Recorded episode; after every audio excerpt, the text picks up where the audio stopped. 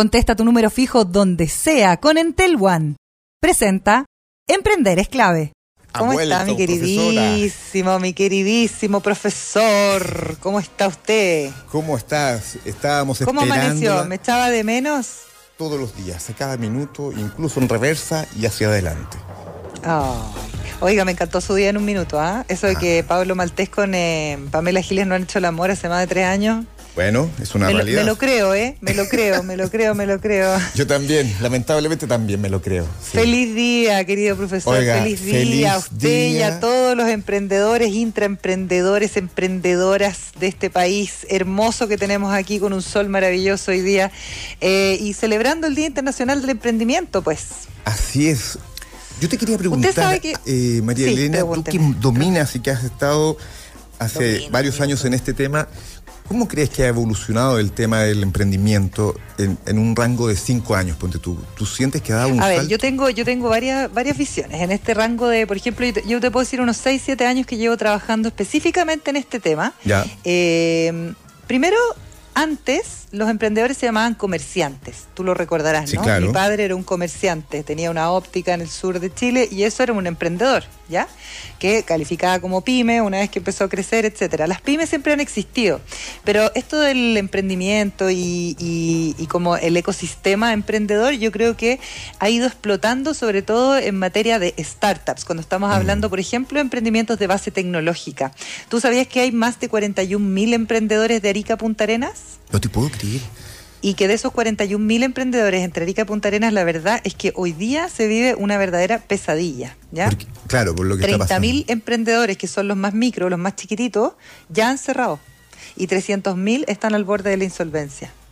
No, no. ¿Y eso tiene visos de luz? ¿O esto con, si se prolonga todas las medidas, toda la cuarentena, y empieza ya a ser terminal?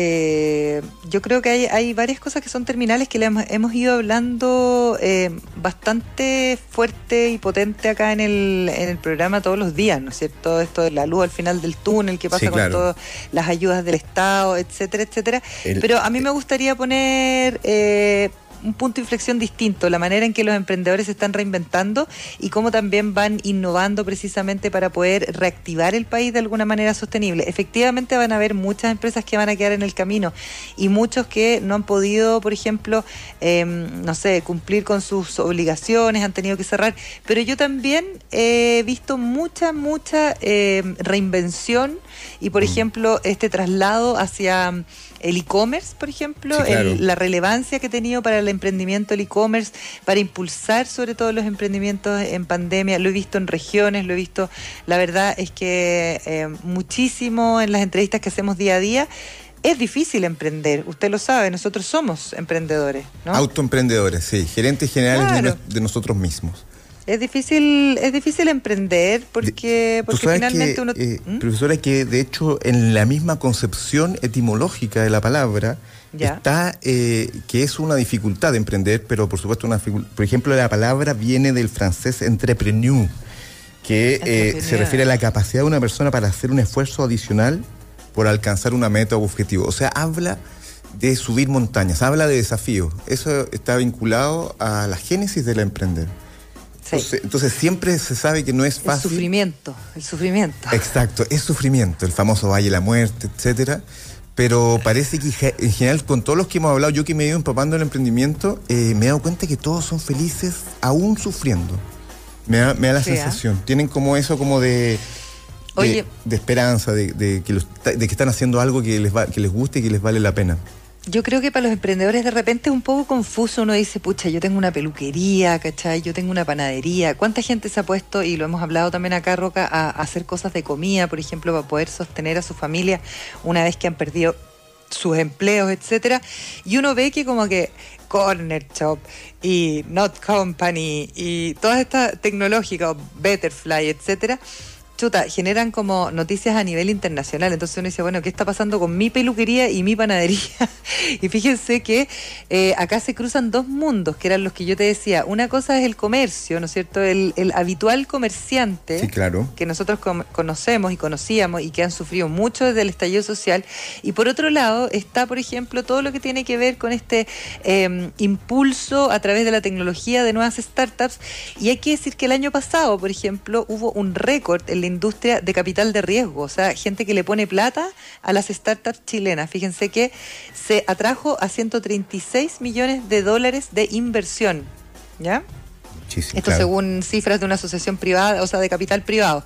Bueno, ¿quiénes son los principales responsables de este alto monto de Not Company?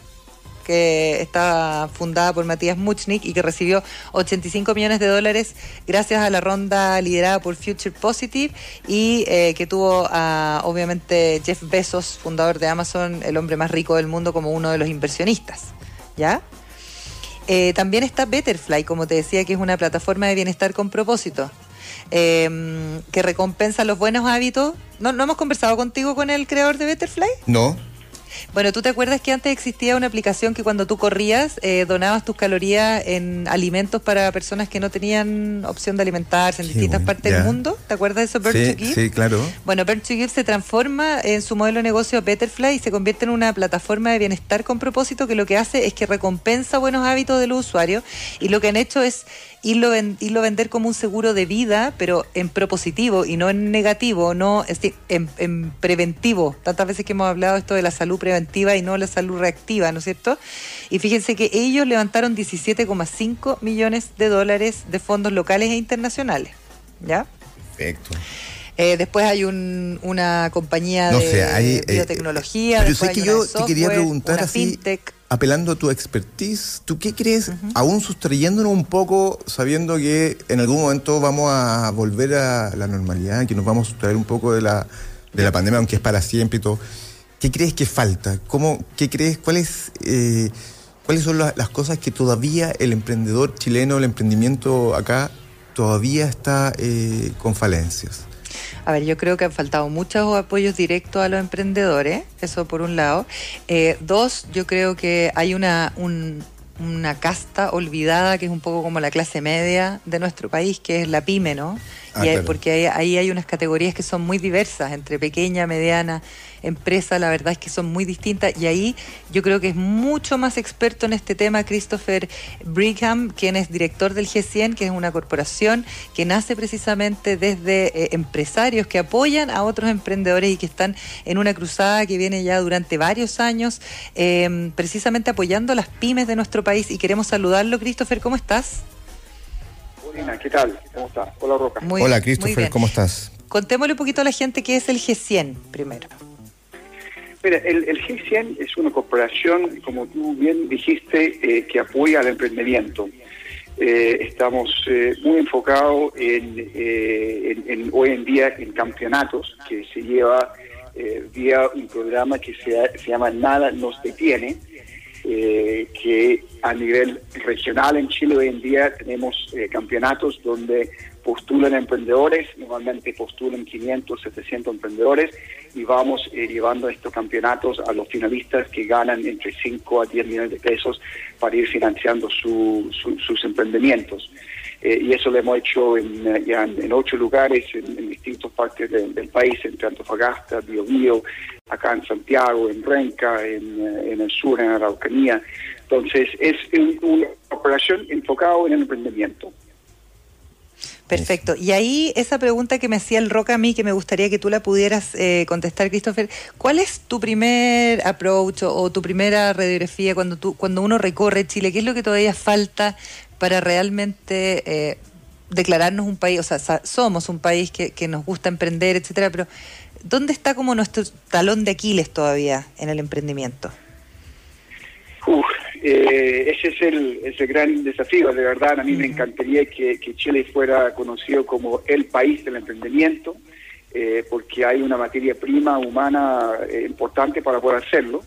Pero hoy en día la voz eh, la voz del, emprendedor, del pequeño empresario, no se escucha. Está muy fragmentada eh, y, de verdad eh, ese grupo de, personas han perdido mucha confianza en el gobierno. Eh, porque no, no, no, ven no ven apoyos y un poco lo que nosotros vía eh, este tipo de, campeonatos de, emprendimiento y, apoyando a ellos, que como ellos son más de 500 que se van postulando, eh, estamos generando ciertas eh, ideas de, nuevas políticas públicas para apoyar aún más al, emprendimiento. lo que yo creo que falta hoy en día es, por un lado, una, una capacitación eh, en, el sentido amplio, ¿ah? estoy hablando de algo, pero una capacitación sobre cómo emprender, que esto... Eh, Uy, eh, parece que lo perdimos. A ver. ¿Lo perdimos? Eh, eh, ¿Aló? Ahí aparece, sí. Sí, ahí, Christopher, te escuchamos un poquito cortado. Ay, qué pena. Ahí está mejor, ¿no? Sí, ahí sí, mejor. Perfecto. Entonces, busquemos que, que hay una... Ahí se escucha bien, ¿no? Sí, sí. Bien. Entonces, que hay un, apoyo en el sentido amplio de, de, motivar y, tener eh, los emprendedores con, condiciones eh, para poder eh, desarrollar sus negocios. Mm. ¿Y ese apoyo debiera venir por parte del Estado? Claro, ese es un tema. Claro, aquí, de nuestro punto de vista, como G100, tiene que ser un, apoyo coordinado, un apoyo privado. Nosotros somos más de 100 emprendedores con distintos niveles de experiencia y, empresas que hacemos mentoría a estos emprendedores que están empezando a emprender o que llevan tiempo emprendiendo, pero tienen dudas, tienen preguntas, quieren crecer. Entonces vemos una necesidad privada que tiene que empujar estos, estos emprendedores y pública a nivel de poner una cancha donde todos podemos jugar y jugar bien. Entonces, esos son los dos elementos. ¿Y, tú sientes, Christopher, que la gente que emprende sale ganando en contraposición a aquella gente o ellos mismos que antes tenían un trabajo en una empresa, un trabajo con un sueldo fijo, qué sé yo, después se lanzan a emprender? ¿Tú sientes que salen ganando? O finalmente quedan eh, eh, a mitad de camino? ¿Cómo ves el proceso de los que se largan a emprender? Yo, creo que eh, el, emprendimiento es, es, de alguna manera, un estilo de vida. Mm. implica tomar algunos riesgos que, que pueden ser muy bien compensados, porque eh, la oportunidad de crecer y de crecer, crecer tu negocio es mucho más grande de lo que es un sueldo fijo que se ajusta por IPC eh, una vez al año. Mm. Entonces, grandes oportunidades y, yo creo que, eh, pero tiene sus riesgos. Si uno embarca en una idea que no funciona, efectivamente puede ser que, termina el negocio fracasando. Pero ahí también está el componente de, de reemprender. y, yo creo que la gente eh, eh, lo, lo, importante es que cuando uno fracasa, aprende mucho en ese proceso. Y luego el siguiente emprendimiento lo más probable es que va a salir mucho mejor. Entonces, no solamente hay que empujar a la gente a nivel de su primer emprendimiento, hay que tener una buena política de reemprendimiento. Si te quedaste debiendo eh, un millón de pesos en Bicom, bueno, ¿cómo podemos ayudarle a solucionar flexibilizar algunos componentes de lo que es reemprender, que, para nosotros como es, es, bien importante también. Que eso está muy mal visto todavía en Chile, a pesar de que ha habido varios intentos respecto como, no sé, las fuck up nights o, poner ejemplos de personas que han fracasado y que han salido adelante después con tiendas que son muy exitosas, no sé, se me ocurre eh, Roberto, eh, Mauricio Russo, etcétera, pero en el fondo eh, a pesar de eso todavía mm, hay temor ¿no? a ese fracaso y, y, lo otro que te quería preguntar, hay mucho emprendimiento que eh, finalmente no se, mm, no, no, no, se formaliza, ¿no? Eso, yo creo que es un gran problema y todavía un tema pendiente que tenemos acá en Chile. Sí, dos comentarios. Uno, lo que pasa con el, el fracaso es que no, no la gente no reconoce todo el valor que deja en conocimiento. Hay un gran conocimiento y crecimiento que hace en ese proceso de, fracasar. Y ahí es donde la gente no, no, ve el lado positivo del fracaso. Y hay una oportunidad para que ahí es un cambio de alguna manera cultural. Ahora, ¿por qué los emprendimientos muchas veces eh, se quedan eh, en la informalidad?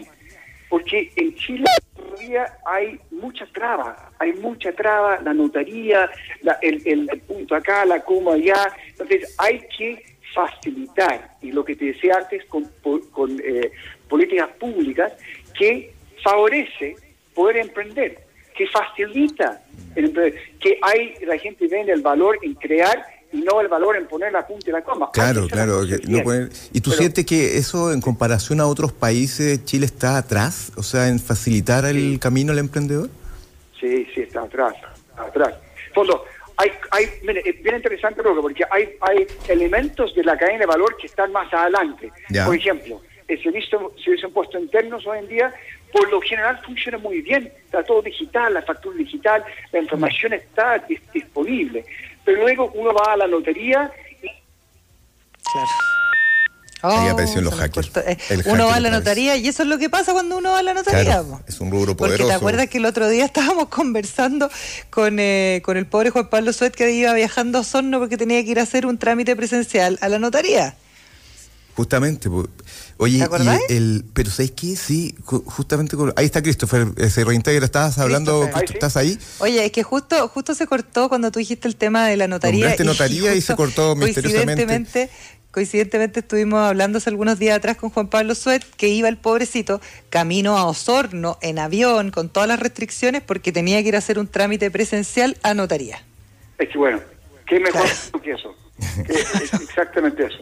Oye, Christopher, y usted, ustedes hicieron una encuesta bien interesante eh, en torno a los efectos pandémicos en los emprendedores y dentro de sus resultados destacan que un 44% ha pensado en cerrar y un 68% estima que su negocio sobrevivirá. O sea, tenemos una mayoría eh, eh, optimista y incluso hace unos días hablamos con Juan Pablo Suet y lo hemos dicho también, él veía que en el túnel no hay luz al final de este camino, el camino tiene un túnel oscuro, que no se ve una ampolleta al final del túnel. ¿Cómo vislumbras tú eh, este proceso y pensando en que la gente mayoritariamente está con fe? Sí. Eh, la, la, encuesta que hicimos fue enfocado, cuando el, casi 70% tenía menos de tres personas trabajando. Ah, ya. El, el 40% tenía entre uno y tres años de antigüedad. Estamos hablando de emprendimientos, de empresas pymes que de verdad son el motor de la, del país, son el motor. ¿ya? Ahora, eh, el hecho de que han evaluado cerrar, eh, eh, yo creo es natural que no, cuarentena full, no puedo vender, perder una semana de ventas ya es catastrófico. Perder un mes de ventas es, es una situación muy complicada. Yo en ese como a Pablo comparto y, yo a principios de abril cuando peleaba por el bono, por las personas, yo decía, pero ¿dónde está el bono Dime? ¿Dónde está ese mm. luz para decir después de 13 meses de dándole, ingeniando, buscando cómo vender, enseñando a mis hijos en la casa, mm. que alguien me muestre una luz? Sí, claro. Y, ahí es donde yo, yo estoy de acuerdo con él. ¿Qué, dice el Estado? Oye, eh, porque, porque de hecho, perdona, eh, porque de hecho eh, hablábamos, por ejemplo, el lunes con una persona que nos, que nos contaba desde Australia que lo primero que hizo el Estado fue apoyar a la empresa, a las, a las pequeñas, medianas empresas, para que la gente no perdiera su empleo, para que pudiera seguir funcionando la economía. O sea, tiene todo sentido el mundo que, además de todo lo que uno pueda bonificar de manera individual, el apoyo a la empresa es evidentemente algo para reducir un poco el golpe tremendo para que después podamos tener reactivación económica además. E, e, e, es, así, y esa ayuda no está llegando al PYME. Esa ayuda... en latina aparece... Chuta cayó el teléfono. Pero bueno. Es que eso pasa cuando se meten como los marcianitos. Sí, sí. En el teléfono. Vamos a ver si es que alcanzamos Oye, pero me, gusta. Están, están eh, uniformados en el criterio. O sea, está Christopher está absolutamente a la par con Juan Pablo Suet. Están, Totalmente, pero es que claro, es, algo que está sucediendo. Si estamos viendo cifras que son súper preocupantes. Me pregunto por qué el Estado, qué, cómo, que, cómo reacciona el Estado chileno. Ahí está Christopher, estamos eh, hablando de ti. No, no, no te preocupes, son cosas que pasan. Christopher, lo que estabas hablando, eh, eh, justamente en torno a qué tipo de argumentos, qué tipo de reacción tiene el Estado cuando ustedes, los emprendedores, tratan de que ellos colaboren más. Claro, lo, que lo que nosotros, eh, lo que estaba comentando antes, es eh, después de cuarentena y, y, 13 meses de pandemia, lo que yo echo de menos es un apoyo directo al PYME, al PYME, al, al que tiene entre uno y cinco trabajadores, que, que, de alguna manera está cerrado porque no es un servicio esencial eh, y que él necesita mantener eh, su, su, su, gente, tiene gastos fijos que se tienen que cubrir. ¿Dónde está ese bono PYME eh, para enfrentar eh, estas cuarentenas que son extremos? En el fondo son extremos. Mm. No existe. ¿Y, y eh, ustedes como GESIAN han podido conversar con autoridades, ver qué es lo que pasa en términos de políticas públicas? Eh, sí, siempre estamos con, con un diálogo eh, constante con, con, el gobierno presentando ideas, pero pero hoy en día eh, falta falta un empuje, de verdad mm. falta, yo, yo creo que aquí hay una oportunidad, eh, hay una oportunidad política eh, y hay una oportunidad de apoyar eh, a un segmento de la fuerza laboral que se siente muy abandonado, que se siente muy desconectado con los apoyos y el esfuerzo que uno se pone para mantener su negocio eh, y, y, no hay ninguna luz, no hay ninguna luz. Entonces, yo ojalá que podríamos coordinar y, y a ustedes para tomar la, este tiempo para conversar, pero ahí uh -huh. yo veo una necesidad de un bono pyme uh -huh. para abril urgente. Oye, Christopher, eh, en, Christopher, en, el tramo final de la, de la entrevista, sí. solo me gustaría preguntarte, respondiendo a una máxima habitual que hay en economía, que en momentos de crisis es justamente cuando es bueno emprender. ¿Tú estás a favor de esa teoría de que cuando está todo en el suelo es cuando un tipo visionario puede montar un negocio? Absolutamente. Yo, yo suscribo 100% y, y, en esta pandemia he tenido la oportunidad también de, de emprender un par de cosas que, son muy interesantes. Y yo creo que eso está bien y, y requiere un, un, motor interno para hacerlo. Eh, pero hay, hay, una, hay un segmento grande de emprendedores hoy en día que, que después de 13 meses ingeniando distintas formas de sobrevivir, eh, que necesitan eh, un, un, un, un, empujoncito ¿ah? y, y, algo que le muestre que, bueno, si voy a hacer este esfuerzo, algo eh, me van a acompañar. El país me acompaña en, en este riesgo que estoy tomando y para, para seguir esforzando. Es, eso es lo que yo veo que falta hoy en día. Hacen una cosita en los últimos minutos que tenemos. Christopher Brigham, eh, quien es director de GCN, nos está acompañando aquí en Emprender Clave. Están haciendo con el Nada nos detiene algo que también es interesante, donde han podido incluir algunas gran empresas privadas. ¿no? Yo trabajo en el Banco BCI, por ejemplo, nosotros los tenemos dentro de un programa que, que se llama Emprendate. Eh, ¿De qué manera también estos vínculos son importantes? Porque una cosa es la política estatal, que claro, necesitamos, y eso ya está dicho, Christopher, un bono, ojalá abril, para todas las pymes que hoy día ya no están pudiendo sobrevivir, pero también como la empresa eh, más grande eh, también se hace un poquito responsable respecto a esta reactivación económica. ¿Tú ves que hay una actitud propositiva en eso? Absolutamente, y, y, ha sido increíble porque nosotros hace, no sé, cinco meses, seis meses, eh, empezó el equipo de Nado Viene a, a, a, salir a, a buscar eh, a nivel regional apoyos de grandes empresas en, en la Araucanía, en Bio, Bio en Antofagasta, acá en Santiago, y, y es eh, realmente increíble. Incluso el, el, día martes revisamos la, el, el, eh, la, las encuestas que hemos recibido de vuelta de nuestros auspiciadores, y el 100% dice que queremos suscribir de nuevo. Entonces, realmente han visto de que el impacto en sus comunidades eh, ha sido muy importante, son más de 700, 800 empresas que postulan a estas competencias y, y se genera no solamente una competencia, pero entre los emprendedores se generan redes, ellos conversan, encuentran amigos, encuentran a alguien que le puede proveer de algún servicio que necesitan. Entonces, se convierte en una comunidad en sí misma cada competencia. Y, y bueno, las empresas que van apoyando, o como dije en principio, esto es un esfuerzo tanto privado como público. Entonces, eh, los privados y las empresas están muy contentos con nada que tiene y, y, hasta ahora están viendo los impactos directos en sus comunidades que, que están teniendo. Ya, falta entonces la ayuda del Estado, eso está pero más que pendiente y queda súper claro entonces, vamos a ver qué es lo que pasa con eso, porque hasta, la, hasta el momento no hay ni un atisbo tampoco. Oye, solo un sí, un sí o no, Christopher, eh, el túnel para Juan Pablo Suet está a oscuras. En el día del emprendimiento, ¿tú sientes que hay luz al final del túnel? Mire, yo, yo, siempre veo la luz. Eh, ahora eh, me gustaría que fuera más fuerte. Eh, Son de 40 creo que hay formas de hacerlo. Estamos con 40 watts, pero ya viene más fuerza. Y hay presupuesto. Christopher Brigham, director del G100, la Corporación de Apoyo al Emprendimiento, muchas gracias por esta interesante conversación con Emprender es Clave. Que te vaya muy bien. De nada, un gusto. Muchas gracias. Un abrazo, Christopher.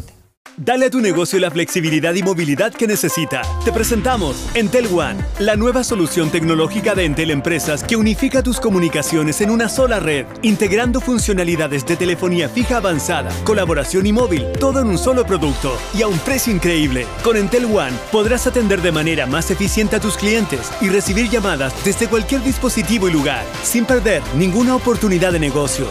Conoce más en entel.cl slash empresas. Entel Empresas. 12 del día con eh, dos minutos estamos aquí en Emprender es clave y vamos a tomar contacto de inmediato con Chantal Signorio. Ella es eh, cientista política de la Universidad Católica, pero sobre todo la creadora de eh, un festival que es maravilloso, un festival que nos invita a reflexionar, no solamente en cuanto a cultura, sino también a la ciencia en regiones. Estamos hablando de puertos de ideas. ¿Cómo estás, Chantal? Bienvenida. Buenos días, Elena. Buenos días, Roca. Un gusto. ¿Cómo estás? Oye, muchas gracias por esta entrevista, Chantal. Eh, quisimos conversar porque, a ver, hay un montón de urgencias que estamos viviendo todos en carne propia, socioambientales, qué pasa con la ciencia. La ciencia ha tenido un papel pero eh, muy protagónico en esta pandemia, pero también muchos desafíos.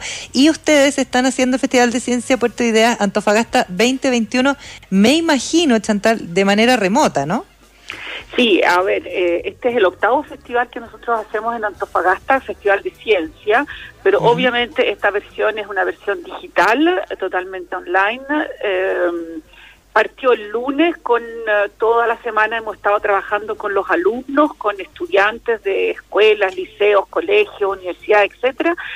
ha sido ya muy exitoso, muy intenso, muchísimas actividades, y que estamos ya con toda la adrenalina a, a mil y hoy día a las 7 ya es la inauguración del festival en fondo para todo público y el fin de semana serán 50 eh, actividades, una programación intensa eh, y multidisciplinaria. O sea, nosotros abordamos en fondo una diversidad de temas eh, científicos y no científicos.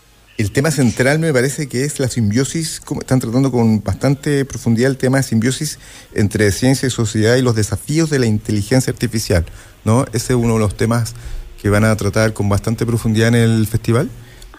Claro, lo que pasa es que todo lo que nos ha pasado este último año como ciudadanos nos hemos dado cuenta que, que, no podemos seguir lejos de, del mundo de la ciencia. Siempre uno, como que los científicos estaban haciendo su trabajo por allá y nosotros ciudadanos estábamos por acá y las élites políticas, económicas estaban haciendo sus cosas en otro lado. Y realmente eh, nosotros como ciudadanos tenemos que empoderarnos, tenemos que aprender. Hemos hablado de ciencia como no habíamos hablado nunca. Yo creo que el último año hemos aprendido muchísimo, pero todavía hay un largo camino.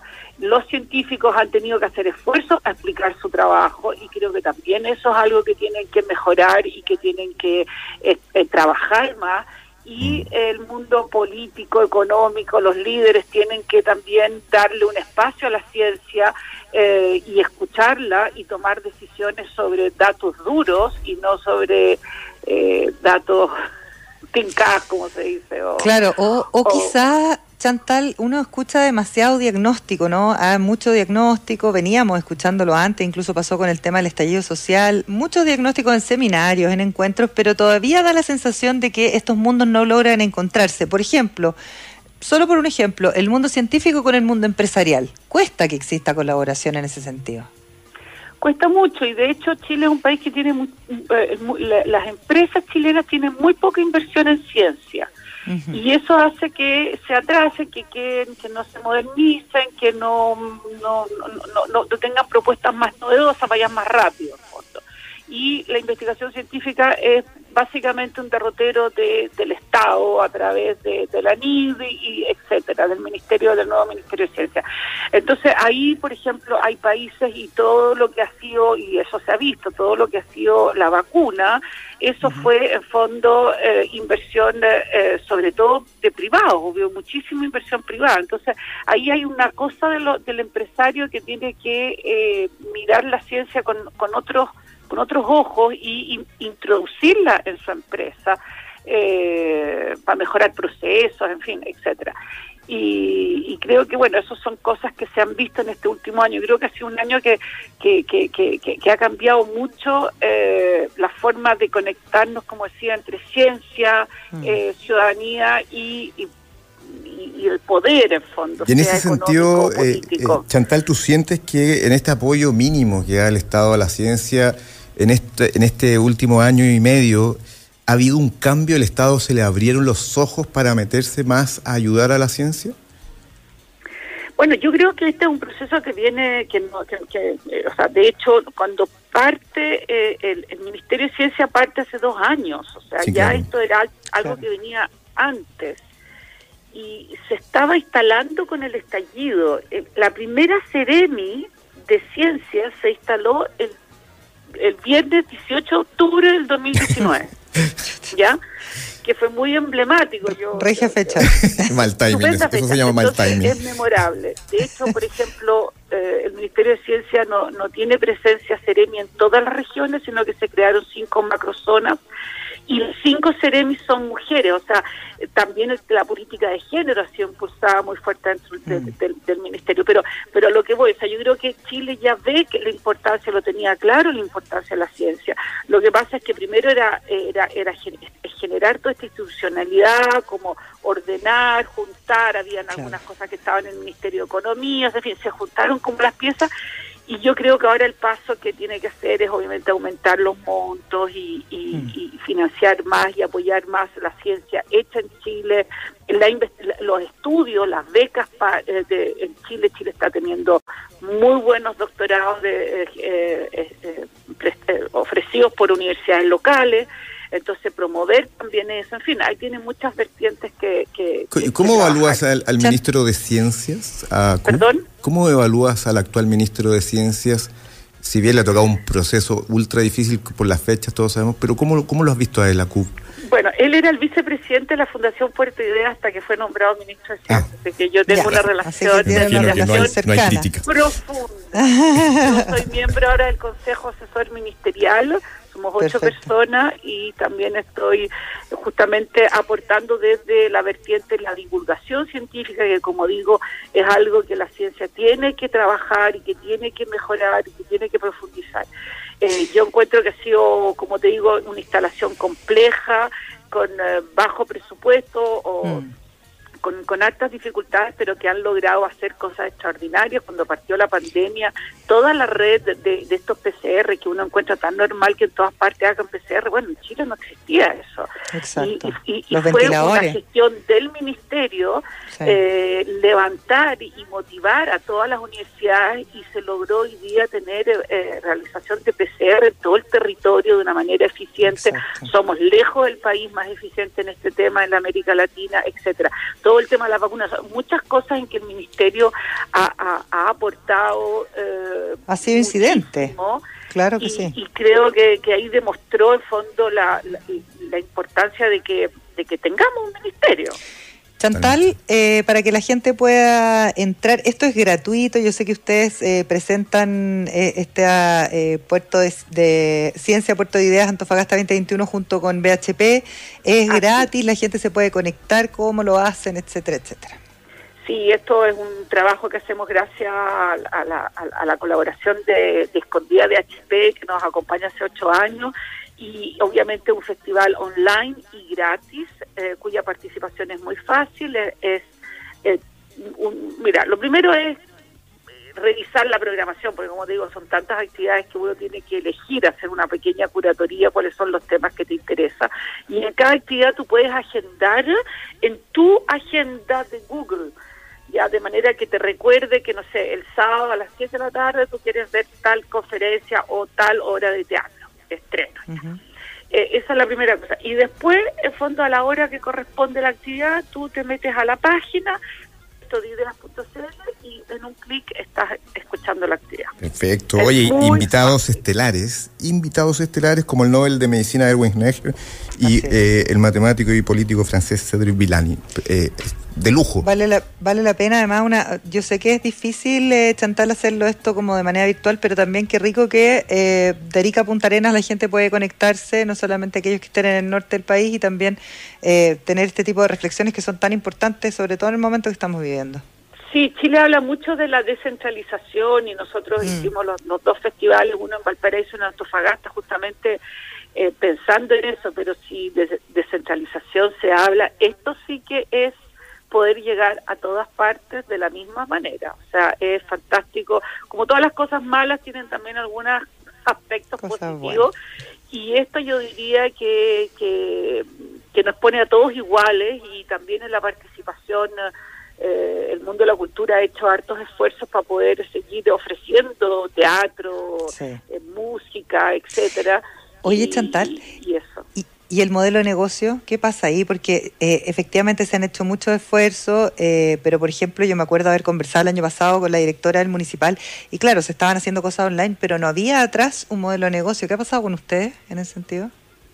Bueno, BHP lo sigue apoyando en el fondo. nosotros nosotros eh, readecuamos nuestros costos ya. Eh, obviamente no es lo mismo traer, eh, pagar pasajes de avión, alojamiento, alimentación, transporte, etcétera, Pagarle la conexión al premio Nobel. Y todo eso, que hacerlo de manera digital. En ese sentido nosotros no tenemos fines de lucro, por lo tanto lo que nos, la plata que nosotros pedimos a nuestros auspiciadores es lo que vamos a gastar, tampoco acumulamos, guardamos para el futuro, no, esto es, llegan 10 porque necesitamos 10 gastamos 10. Y así que eh, nuestros y nuestros auspiciadores y socios, la verdad es que son buenos socios, son entusiastas, participan, tenemos una relación muy cercana y ha sido muy bueno eh, y muy positivo y de hecho siguen todos con nosotros. La verdad es que hemos sido muy privilegiados en ese sentido.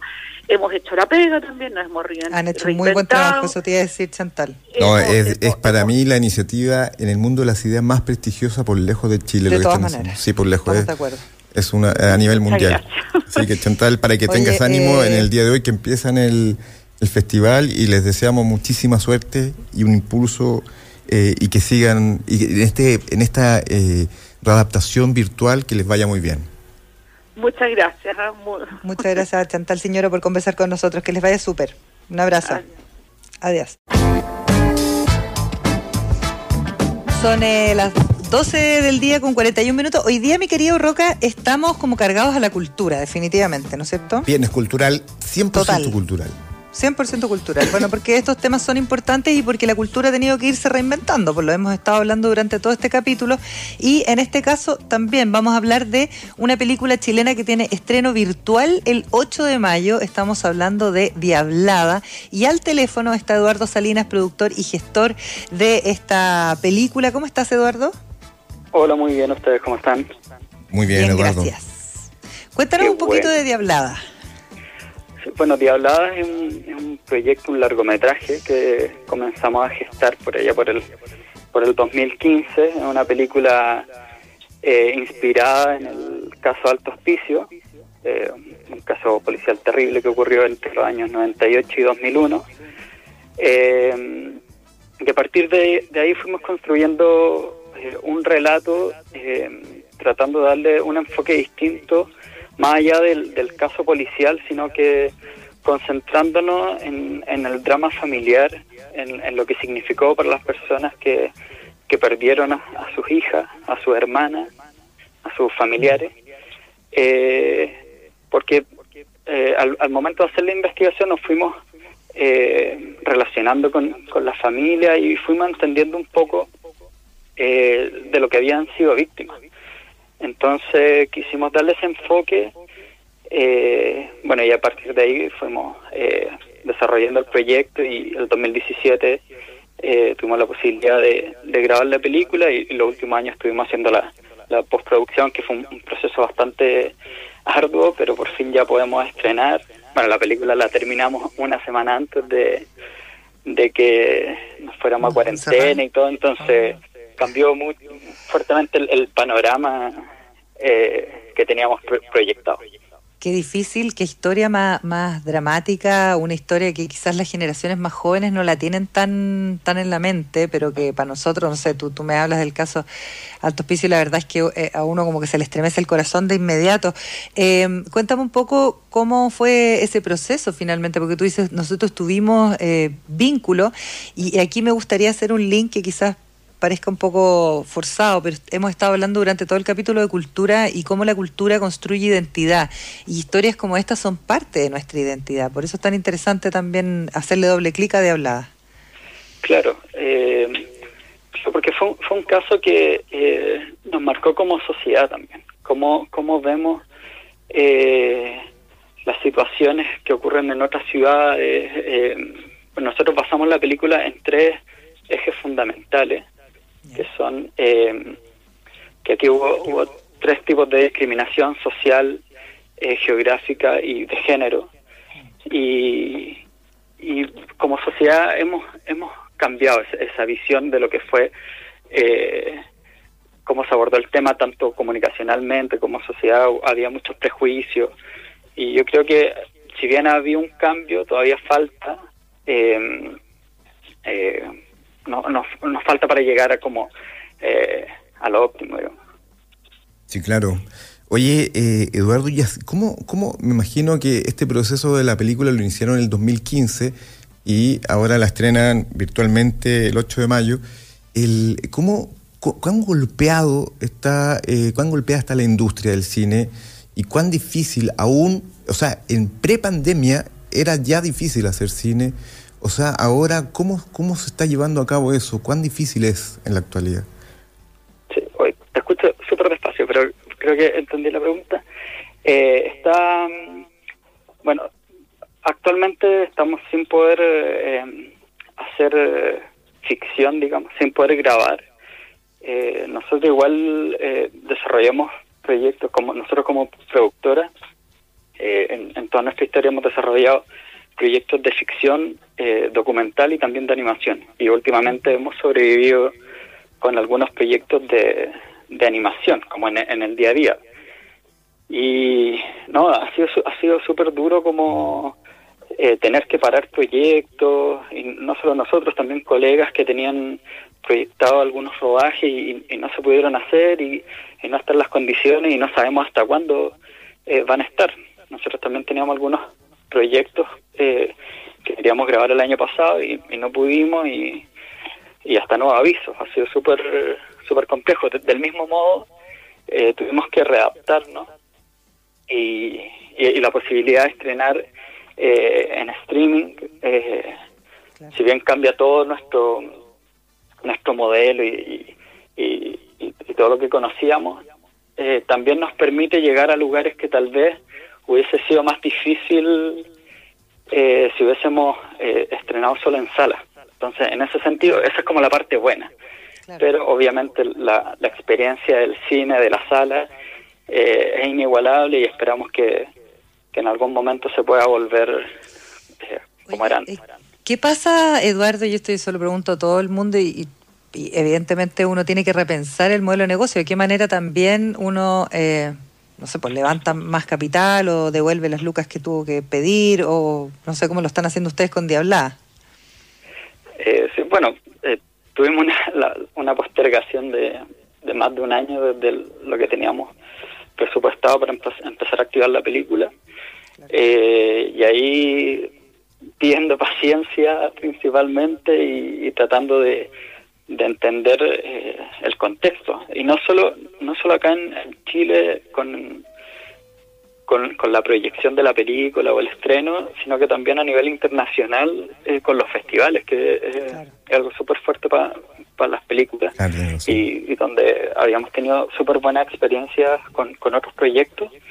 Eh, al momento de terminar la película estábamos seleccionados y preseleccionados por un montón de festivales que se fueron cancelando o fueron cambiando su, su modalidad a, online y, ya así ha sido como un proceso al que todavía no nos hemos terminado de, adaptar, creo yo.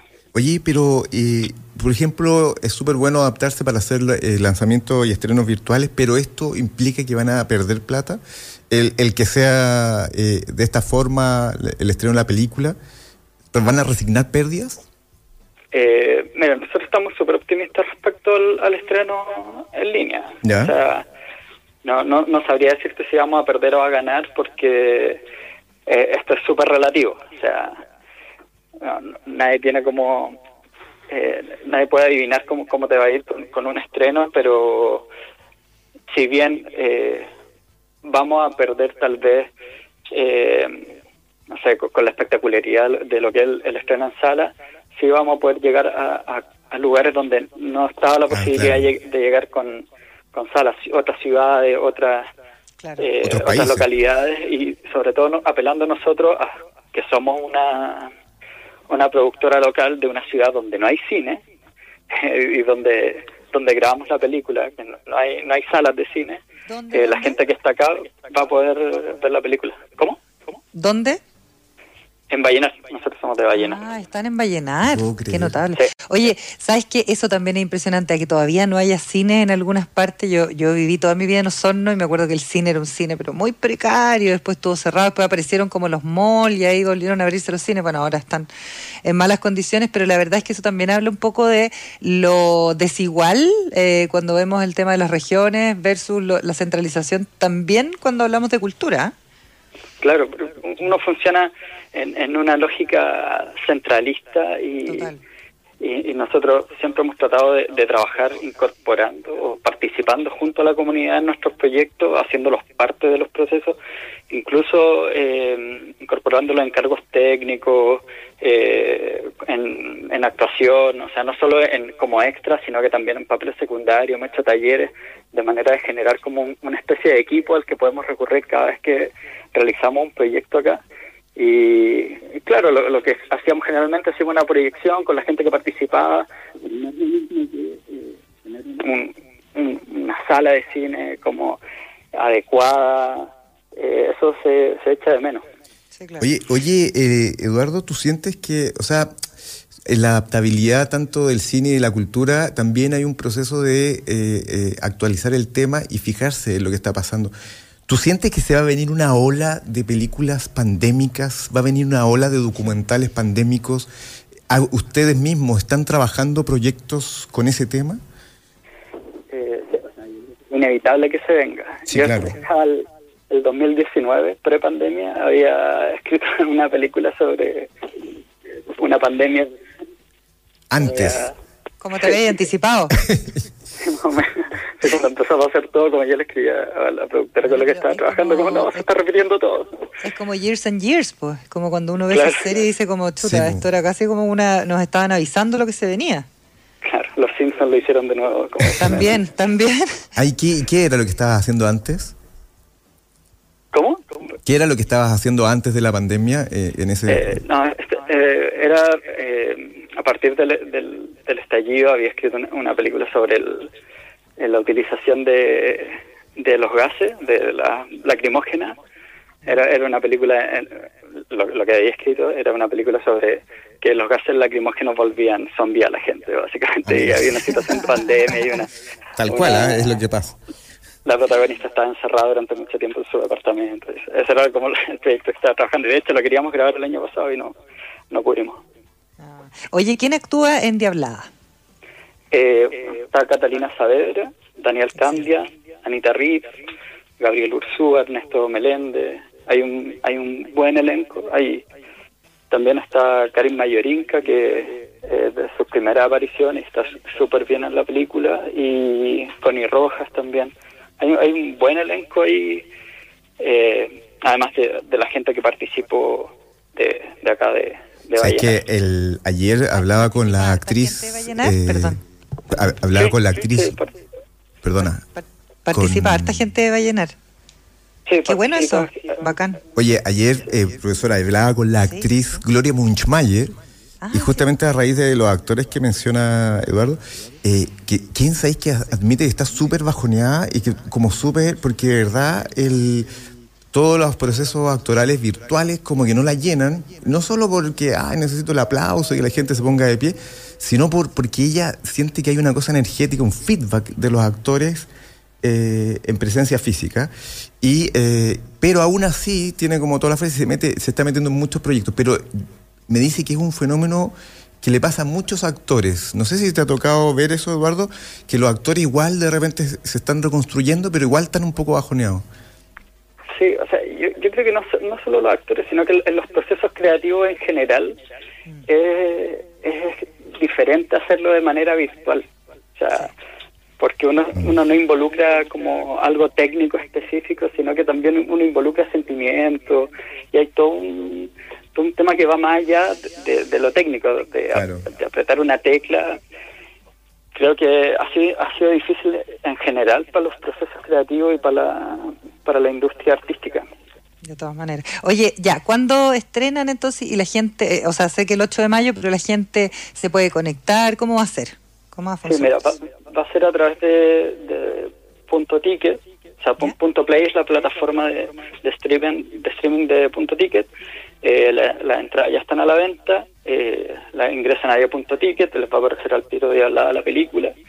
Y va a ser el sábado 8 de mayo a las 22 horas y hay, hay incluso hay un instructivo, les, llega un código, se conectan, ingresan el código y, van a poder ver la película. Lo bueno de este, de, esta, de este tipo de, de proyecciones es que con un código con una entrada, digamos, la puede ver toda la familia. Claro, exactamente, eso mismo te iba a decir. Súper bueno, de hablar, imperdible entonces, estreno virtual el próximo 8 de mayo. Muchísimas gracias, Eduardo Salinas, productor y gestor de Hablar, por venir a conversar con nosotros, o en realidad por conversar a distancia con nosotros eh, aquí en Emprender es clave. ¿ah? El cine también es un emprendimiento, así que mucho éxito. muchas gracias a ustedes por la invitación y, le mando un saludo a, mis papás que son emprendedores hoy día en el, en el Día En el Día Mundial. ¿Cómo se llaman los papás? Eduardo Salinas y Joan Cacochina. Bien, un beso para ellos entonces también. Esa era la nota sentimental que necesitábamos. Oye, muchas gracias Eduardo, que estés súper bien, un abrazo grande. Un abrazo. Gracias a ustedes, que estén bien. Oye, eh, Roca, te están haciendo bullying aquí en Twitter, ¿eh? Para que no digan que yo soy la persona que amaneció enojada. Dice, hashtag emprender es clave, hashtag Roca. ¿Por qué no te callas? Hoy andas enojado, dice. No te puedo creer. Chisco Ramos. Y veo el Twitter, es José Antonio Dressel. No. Su padre. Lo juro que no. Dieter Dressel, claro. no, no, no. Pero no importa. Nosotros nos fumamos la pipa de la paz con mi querido Roca y está todo bien nuevamente. El lunes vamos a estar ahí, pero sí, Sí. Y se integra el chico Peñalillo también en esa pipa. Me está haciendo el gesto que ah, también se suma. y también Jesús también se suma. es un grupo grande. el que, Jesús es el que pone la pipa. Con la nueva solución tecnológica Entel One, tú y tu negocio podrán hacer y contestar las llamadas a su número fijo desde cualquier lugar, incluso si estás trabajando en terreno o en tu casa. Dale la movilidad y flexibilidad a tu negocio portando tu número fijo a Entel One. Simplemente entra a entel.cl slash empresas y encuentras Entel One. Entel Empresas está con nosotros, por supuesto, y con todas las pymes de Chile. Oye, una cosa que se me quedó en el tintero, Roque, que lo podemos comentar el lunes si quieres. Yo no voy a hablar más, ¿ah?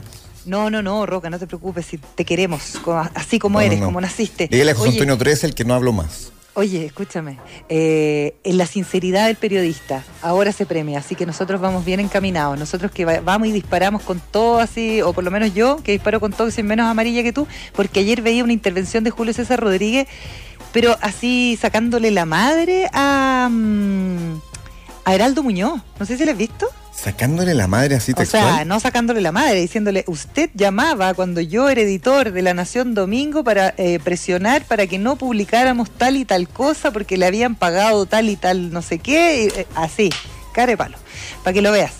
Listo, el periodismo y la sinceridad, una nueva tendencia que podemos analizar acá en el programa.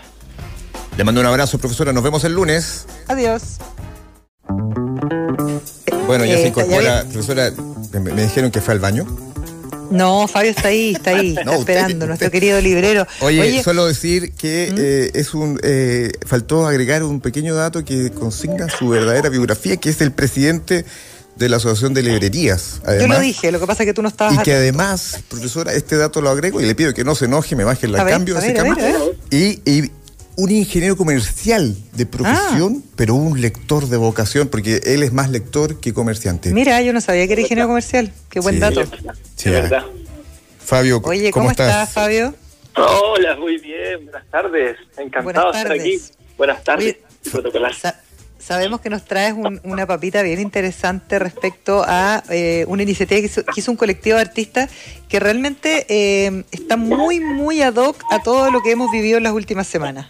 No, y aparte que, mira, si me vieran la cara me verían la sonrisa que tengo de lo entusiasmo por lo que les quiero comentar. Porque es? Eh, me parece me parece de las cosas más brillantes que he visto últimamente. A ver si a ver si están de acuerdo conmigo. Y que justamente tiene que ver como tú decías, con este colectivo de artistas eh, de City Lab, que en el fondo City Lab es una, es una iniciativa que tiene ya algunos años y que en el fondo siempre eh, eh, organiza y tiene eventos, no sé si llamarlos seminarios, sino que son como eventos, claro, enmarcados en, en el mundo de la creatividad, de todas las expresiones así como artísticas, culturales, ¿ya? Y en este periodo de la pandemia eh, se ha ido eh, convirtiendo en una suerte de, bueno, de colectivo donde se han ido sumando y sumando eh, muchos artistas y, que, y que en el fondo han ido generando una sinergia súper interesante. Artistas que obviamente dentro de este, de este, de este escenario pandémico, pucha, la han visto súper difícil porque, porque el arte no sé, nosotros en el mundo de los libros tuvimos ya un poco el privilegio de que nos hayan decretado esenciales, pero pero eso no es extensivo a las redes. Pero tú lo peleaste eso además, ese privilegio. Sí, no, lo hemos peleado con, con, uña y diente, pero los artistas también han hecho harto, pero pucha, lamentablemente no, no, no, no, no ha sido la cultura como un todo el, el, decreto esencial, sino que ha ido, ahí, ha ido cayendo por parte. Pero lo que hicieron acá en este colectivo, y esto es lo que les quería comentar, porque más encima, ayer celebramos el Día de la Cocina Chilena, hoy día el Día Mundial del Emprendimiento, entonces cae como anillo al dedo esta iniciativa donde se empezaron a... Eh, dijeron, a ver, ¿cómo hacemos para que nuestro arte podamos seguir trabajando, podamos seguirlo difundiendo si no está considerado esencial? Bueno, ¿Qué elementos están considerados esenciales? Entre ellos está la comida. Entonces dijeron, bueno, ¿y por qué no hacemos arte comestible? Y efectivamente lo que están haciendo es que las mismas piezas de artísticas y de una de un grupo así súper choro de artistas eh, lo están imprimiendo en este papel de arroz y en el fondo tú puedes comprarte tu, y, tu obra de, de, ilustradores como la Conca Cola, Klaus Sepúlveda, Mical, Max Feito, eh, Kayosama, artistas muy en la onda más modernos, como estos artistas más urbanos tal vez, y que tú lo, lo, compras, te lo imprimen en este papel de arroz comestible y te lo mandan a la casa como un producto comestible esencial. Y es una forma en que mantienen viva esta difusión cultural que a mí me pareció, o sea, Pero, desde, lo, genial en términos de mantenerse activo hasta lo simbólico que es... Oye, pero perdona, que ahí, está, ya está preguntando mucha gente, es comerse finalmente la obra. Te puedes comer la hoja, sí. También la puedes guardar, por supuesto, y dentro de ciertas condiciones, en el fondo se va manteniendo. Pero eh, tú puedes... O sea, pero el arte es comestible. No sé si les ha tocado ver, en, por ejemplo, estas tortas donde uno puede imprimir fotos y cosas así. Sí. sí. Ya, es, es, más o menos una cosa, obviamente puede, puede estar totalmente equivocado en lo técnico, pero entiendo que es más o menos así este papel de arroz que es comestible y son, son todos eh, elementos que tú te puedes comer y en el fondo... Es que, eh, el, que la concepción de volver esencial el arte al hacerlo comestible es artístico de por sí. O sea, es ya eso es un concepto de arte puro. Esta cuestión tiene que... O sea, yo... Ojalá que esta cuestión aparezca en todos los, los medios de todo el mundo. O sea, yo lo encuentro de una de un nivel de genialidad que, que me parece que me parece así como por lo, por lo mismo que, que hablábamos, así como de la, de, la, de, la, de la creatividad y el simbolismo que tiene que en el fondo el arte tenga que hacerte comestible para que pueda funcionar. Esa es como, como, como traje, traje ¿Y cómo creativo. cómico, traje, traje creativo. Claro, claro, pues es una cosa como hermosa, pero a la vez súper triste. No, es hiper creativa la solución. Y, y Oye, pero lo que estábamos hablando recién, perdona que te interrumpa eh, Roca, pero lo que estábamos hablando recién con la Chantal, no sé si estabas escuchando la entrevista a la Chantal Señorio, que es Puerto Idea.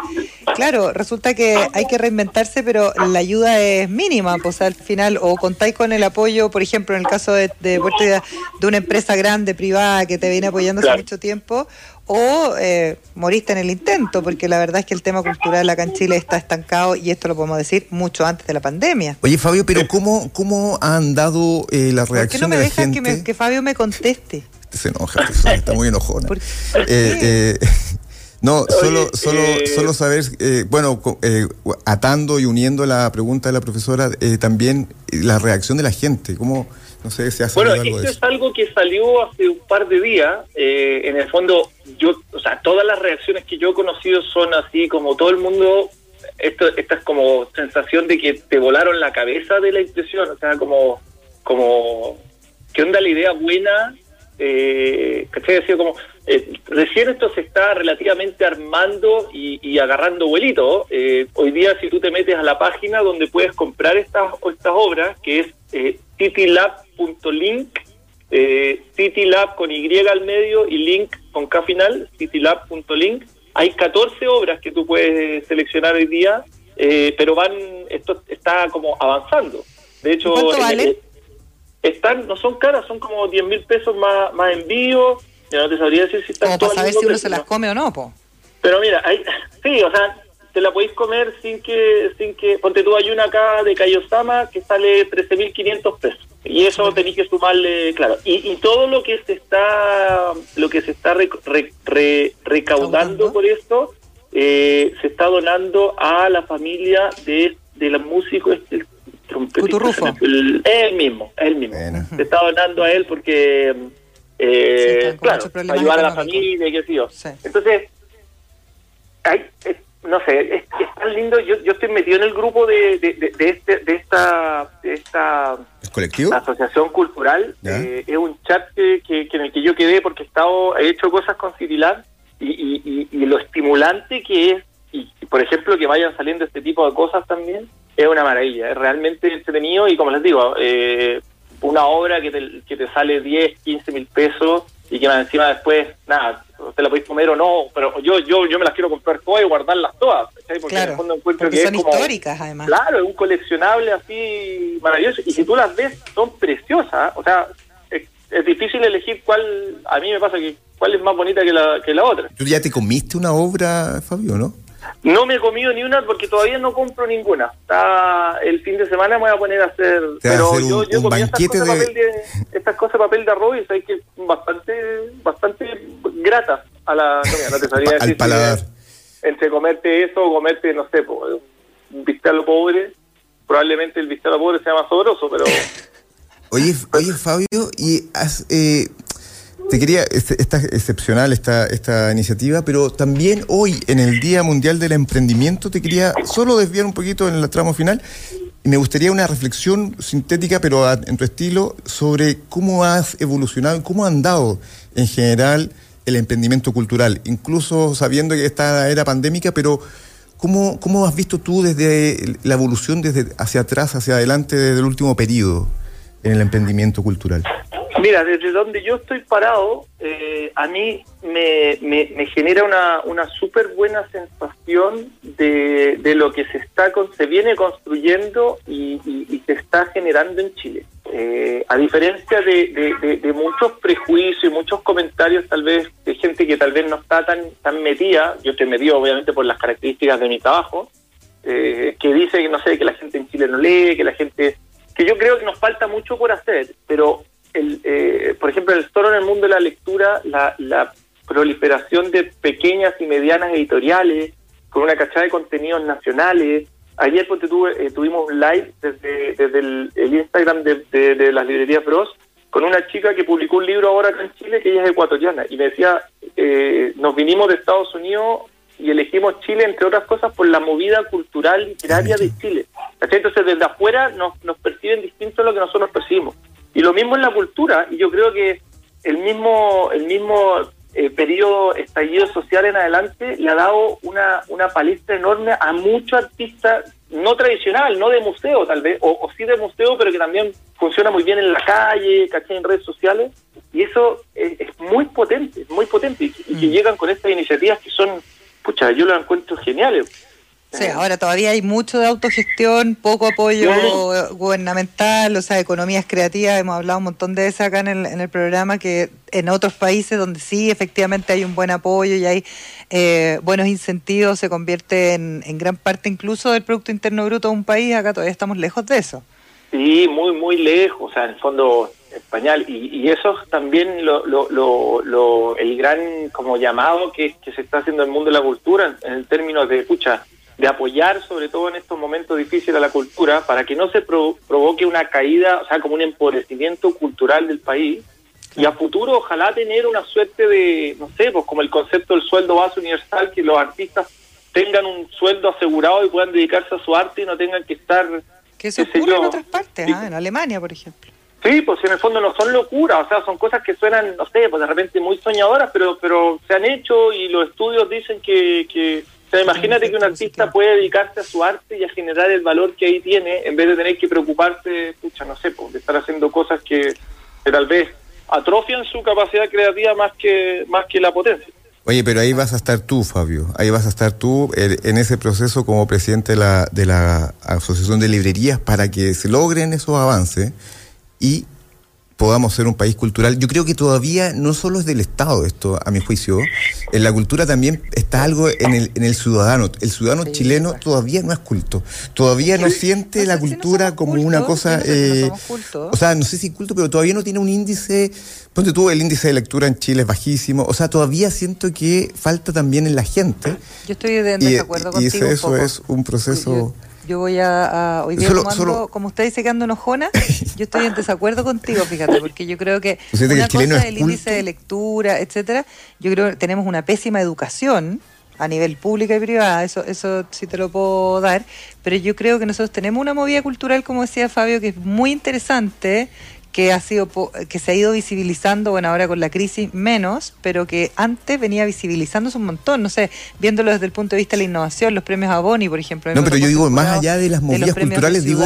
Todo lo que ha sucedido con la re, em, eh, recuperación de espacios de, culturales, públicos, o sea, venía ahí una cosa dándose bien interesante y sobre todo apalancado por eh, capital privado, no público. No, pero llegó en el ciudadano. Yo siento que el ciudadano chileno, uno lo compara con países países como Perú, o sea, países cercanos, Perú, Argentina, qué sé yo, y el ciudadano todavía, siento yo, que está atrás en, por ejemplo, en índice de lectura, en apego a la... ¿Sí? Eh, no, perdona que te interrumpa, Roca, pero yo oh, encuentro que la, discusión que están teniendo es una maravilla en términos de, de, lo, de lo representativa que es. Porque uno, uno tiene números, uno tiene percepciones, uno tiene un poco la realidad, lo que yo veo, lo que ven, y, es súper interesante. Yo creo que acá hay muchas cosas de que tenemos percepciones que se convierten en barreras para la cercanía de la gente a la cultura. y por eso yo creo que yo creo que lo que ha pasado últimamente con, con, con este surgir de tanto artista mucho más cercano que en el fondo llega a la gente a través de las redes sociales, llega a la gente con su con su obra en las paredes, ¿cachai? Como, como, como que ha ido rompiendo un poco las barreras. Mira, yo tengo un muy amigo que es director de orquesta, un gran director de orquesta a nivel mundial, amigo mío del colegio, entonces hablamos más allá de, del protocolo. Eh, y él tiene, él ha hecho un trabajo muy interesante respecto a acercar la música clásica a la gente, porque él lo percibe de la misma forma. El, el teatro, el, el, teatro, o sea, los, los, grandes filarmónicas y esto y estos espacios de, de, ese tipo de cultura se han ido alejando a la gente porque se perciben como elitistas, se perciben como lejanos. Un poco lo mismo pasa con los libros, que se perciben como caros, que se perciben como fome, que se perciben como complicados. Y, en la realidad es todo muy distinto. Si tú te fijas, y esta es una, una cosa que me encantó de, que lo aprendí de mi amigo músico, él me dice en inglés, en alemán, eh, como tocar música se dice, se dice play, que es lo mismo que jugar. Entonces, conceptualmente, ya es mucho más cercano el, el, play music que, que, el tocar música. porque, y, y, y, ahí, y ahí yo creo que en el fondo, eh, por, una, por un lado, tenemos una percepción de que somos malos lectores, de que somos pobres culturalmente, que yo creo que tenemos mucho que hacer, efectivamente, con países como Argentina, con países como México. Pucha, en el fondo, hay mucho que aprender y yo lo veo porque nosotros creamos también esta asociación de librerías eh, latinoamericana y hay muchas cosas en las que Chile estamos en pañales.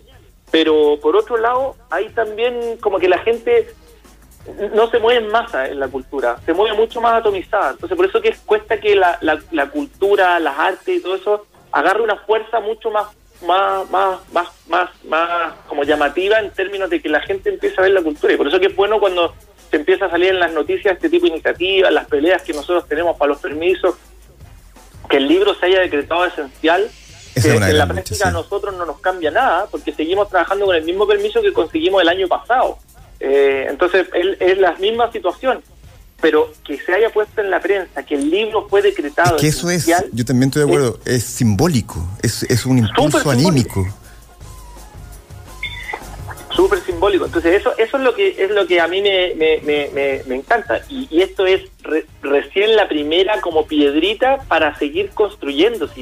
A ver, un país sin, sin una cultura eh, yo veo yo lo veo como un país en blanco y negro, un país como sin alma, como como, o sea, ojalá que todo el mundo tuviera contacto con la cultura. Oye, Fabio, muchísimas gracias. Siempre interesante. Eh, eh, te despedimos con un abrazo. En el Día del Emprendimiento tú eres un audaz porque has hecho eh, emprendimientos donde menos se ve las posibilidades de lograr éxito, que es la cultura, y le has llegado a puerto. Estás con luz. Emprendimiento con propósito. Exactamente. Me encantan las librerías Bros. Gracias, Fabio. Que te vaya Muchas gracias a ustedes y que estén muy bien. Un abrazo grande. Buen fin de semana. Y un abrazo. Un abrazo, campeón. Dale movilidad a tu telefonía fija con Entel One. Presentó Emprender es clave.